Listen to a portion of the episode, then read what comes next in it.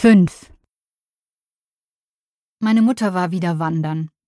Ich stehe wie ein nasser Pudel im winzigen Flur vor dem Badezimmer, ziehe meinen Mantel aus und frage, wohin denn? Zuerst lacht sie nur. Dann antwortet sie, quer durchs Zimmer. Ich lache auch und sage, das war aber eine große Unternehmung. Sie scheint sich nicht sicher, wie sie meine Bemerkung auffassen soll und ergänzt noch, ich war ja auch draußen. Im Garten? Nein, auf dem Balkon. Sie grinst. Frische Luft schnuppern. Nach einer Pause hebt sie den Blick, schaut mich direkt an und erzählt, Bekannte seien ganz unerwartet vorbeigekommen und hätten gefragt, ob sie Lust habe mitzugehen. Auf meine Frage, um wen es sich denn bei den Bekannten gehandelt habe, sagt sie lapidar, kennst du nicht, glaub ich. Ich weiß schon nicht mehr. Es sei sehr schön gewesen. Sie seien über ein Feld gegangen, und dann sei sie wieder zurückgekommen. Es sei überhaupt nicht kalt gewesen. Gar nicht. Geregnet habe es auch nicht. Nicht einen Tropfen. Ich hänge meinen Mantel in der Dusche zum Trocknen neben ihrem Nachthemd auf. Dann setze ich mich in die Nähe der Heizung, die Sommer wie Winter voll aufgedreht ist, und wärme mich auf. Man müsse in Bewegung bleiben, sonst werde man lahm, erklärt sie mir. Lahm, das geht nicht. Das ist nicht gut. Wieder schweigt sie für die Dauer eines Augenblicks. Ich sage es dir. Und ich glaube es dir, antworte ich. Regnet es draußen? Sie betrachtet aufmerksam meine Haare, die mir in nassen Strähnen ins Gesicht fallen. Ja, schon den ganzen Tag. Och, hier nicht. Hier ist es trocken. Sie schaut sich in ihrem Zimmer um und prüft, ob es Anzeichen für einen Wetterwechsel gibt. Ich verkneife mir ein Lächeln, rücke mit meinem Stuhl näher an sie heran und nehme ihre Hände in meine. Dann fällt mein Blick auf ihre Schuhe. Der rechte Schuh hat eine Silberschnalle, der linke hat keine. Sag mal, kann es sein, dass du zwei verschiedene Schuhe trägst? frage ich und tätschle ihr die Hände. Nein, wieso? Der eine hat eine Schnalle und der andere nicht. Wieso sollte ich denn zwei unterschiedliche Schuhe anziehen? Sie schüttelt ärgerlich den Kopf. Keine Ahnung. Vielleicht wolltest du einen Spaß machen. Quatsch. Sie senkt den Kopf und schaut auf ihre Füße. Dann hebt sie den Kopf wieder, sieht mich an und erklärt mir, die eine Schnalle ist abgegangen. Ja? Wir schauen beide auf ihre Schuhe. Ja. Der Schuh ist ja auch schon alt. Wie ich. Hm. Ich glaube ja, es sind zwei verschiedene Paar Schuhe. Ja? Ja. Nee. Ich könnte mal im Schrank nachgucken, ob alle anderen Paare gleich sind. Was meinst du? Soll ich das mal machen? Ja. Aber ich glaube, das ist schon lange her, dass der Bügel abgegangen ist. Ich schau mal nach. Ja. Ich stehe auf, gehe zum Schrank, öffne ihn und sehe eine kunterbunte Mischung ihrer Schuhe, rechte und linke, schwarze und blaue, und siehe da, einen linken Schuh mit einer Silberschnalle und einen rechten, der dem linken an ihrem Fuß aufs Haar gleicht. Ich habe sie gefunden, rufe ich, schwenke die Schuhe über meinem Kopf und nehme beide mit zu ihrem Schemel, auf dem ihre Füße abgelegt zu sein scheinen wie ein Kartenspiel. Sie betrachtet sie und beobachtet, was passiert. Welchen möchtest du anbehalten? Den mit oder den ohne Schnalle? Den mit dem Silber dran. Sie zeigt auf ihren rechten Fuß. Okay, dann ziehen wir diesen linken aus und den passenden mit Silberschnalle an. Sie schaut mich an. Dann schaut sie wieder auf die Schuhe. Jetzt sind sie gleich. Genau. Bekloppt. Nach einem kurzen Moment der Stille erklärt sie mir, jetzt weiß ich es wieder. Ich glaube, ich bin gestört worden, als ich mir die Schuhe angezogen habe. Da kam jemand ins Zimmer, glaube ich. Ich weiß nicht mehr genau. Doch, so war es. Ich streichle ihre Fußfesseln. Die sind aber schön schlank. Ja, schon lange. Was meinst du? Sollen wir jetzt die Kerze vom Adventkranz anzünden? Ja. Ich suche Streichhölzer und bald brennt die Kerze und es duftet nach Honig und Tanne. Kennst du noch das Gedicht? Advent, Advent, ein Lichtlein brennt? Sie nickt. Sag doch mal. Ich gehorche und sage, Advent, Advent, ein Lichtlein brennt. Erst eins, dann zwei, dann drei, dann vier, dann steht das Christkind vor der Tür. Sie bewegt ihre Lippen leicht zeitversetzt zum Text. Aber sie erinnert das Gedicht noch irgendwie. Und wie geht es weiter?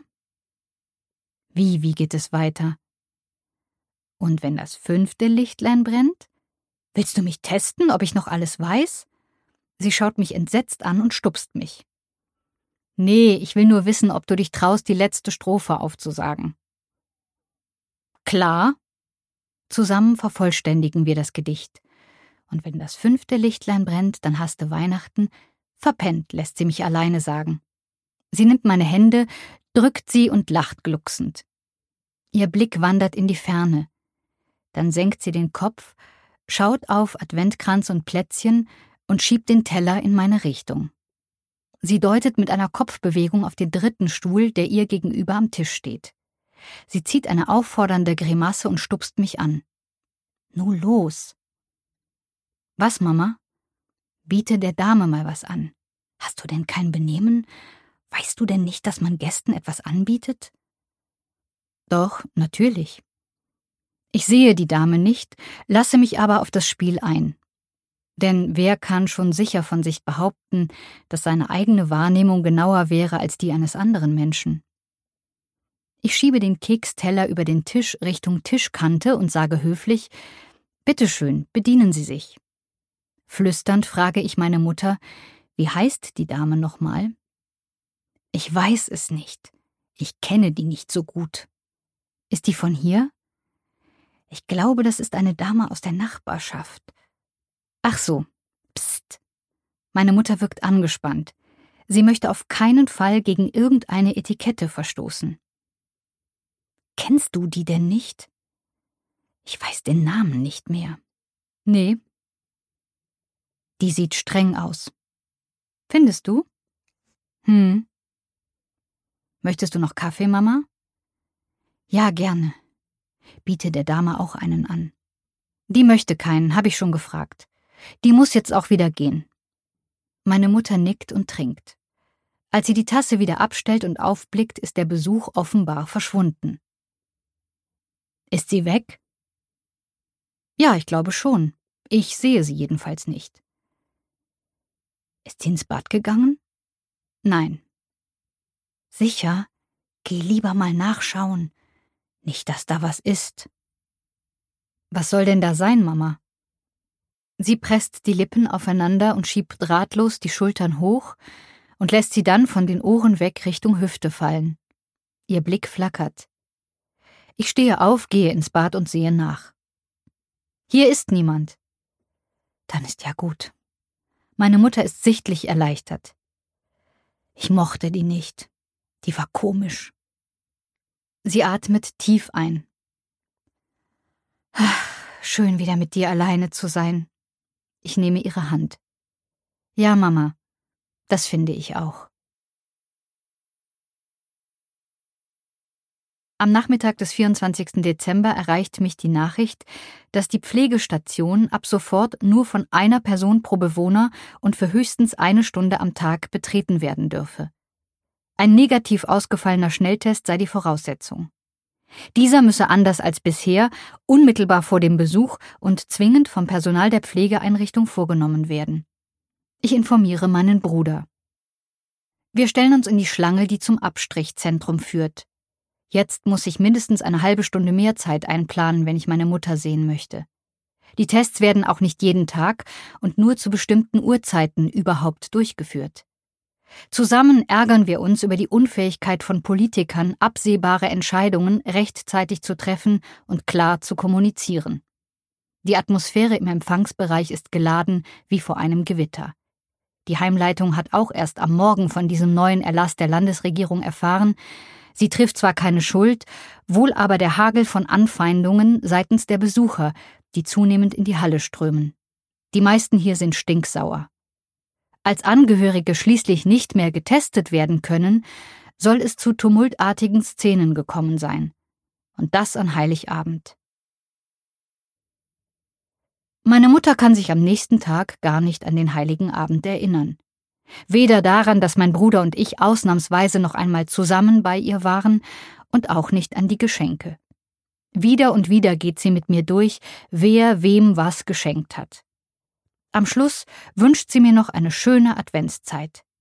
Das Christkind ist bei ihr noch nicht gekommen. Etwas fehlt. Es ist die Anbindung an das Erlebte, die fehlt. Meine Mutter war wieder spazieren, bergauf, bergab. Das hat gut getan. Sie sagt, dass die Räume enger würden. Sie zieht die Nase kraus, nimmt ein Taschentuch und schneuzt sich laut. Dann steckt sie den rechten Zeigefinger prüfend ins linke Nasenloch, dann ins rechte. Passt noch rein. Sie nickt zufrieden. Die Welt ist in Ordnung. Du hast eine schöne Altstimme, Mama. Eben alt. Ja, schön. Nee, alt. Ein alter Alt. Ich lach mich kaputt. Sie kann gar nicht mehr aufhören zu lachen. Was ist? Klär mich auf, lass mich mitlachen. Sie lacht weiter, gluckst, schlägt sich auf die Schenkel, schaut mich an und stutzt. Ich weiß es nicht mehr. Dann brüllt sie vor Lachen und ich auch. Auch Lachen ist ansteckend. Anderer Tag, andere Gemütslage. Papa ist heute gestorben. Meine emotionale Reaktion passt nicht zu dem Ereignis. Das macht sie stutzig. Weißt du es schon? Ja. Woher? Ich war dabei. Ja? Hast du deinen Bruder schon angerufen? Nein, wieso? Weiß der es schon? Was? Dass der Papa gestorben ist. Ja.